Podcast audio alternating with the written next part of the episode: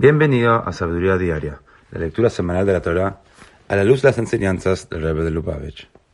En la primera lectura de la parashá de Kitetse, Moshe dijo al pueblo judío que una vez que expulsaran a los ocupantes de la tierra de Israel, les estaría permitido, de ser necesario, atacar a los países vecinos que representaran una amenaza para su seguridad.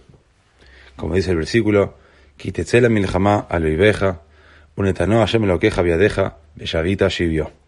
Dijo Moshe al pueblo judío, si sales a la guerra sobre tu enemigo, Dios entregará a tu enemigo en tus manos y tomarás cautivos.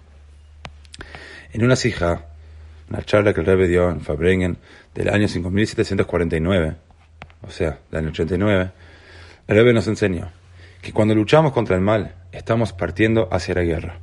Estamos partiendo de nuestro verdadero ser, porque iniciar una guerra no es un hecho natural el ambiente natural de nuestra alma es la pacífica e infinita conciencia divina que experimentaba antes de ingresar a nuestro cuerpo. Dado que nuestras almas se originan en la esencia de Dios y el mal carece de poder alguno contra su esencia, disfrutamos de ventajas sobre el mal incluso antes de iniciar la batalla.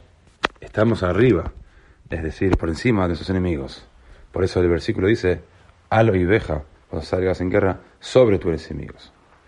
Además, Dios creó el mal con el solo fin de que lo conquistemos. Es en base a esto que la Torah nos asegura que Dios entregará al enemigo en tus manos. La Torah nos enseña que para ganar la guerra contra el mal debemos identificarnos con nuestra alma divina, porque de esta manera estamos respaldados por todo el poder de la santidad de Dios.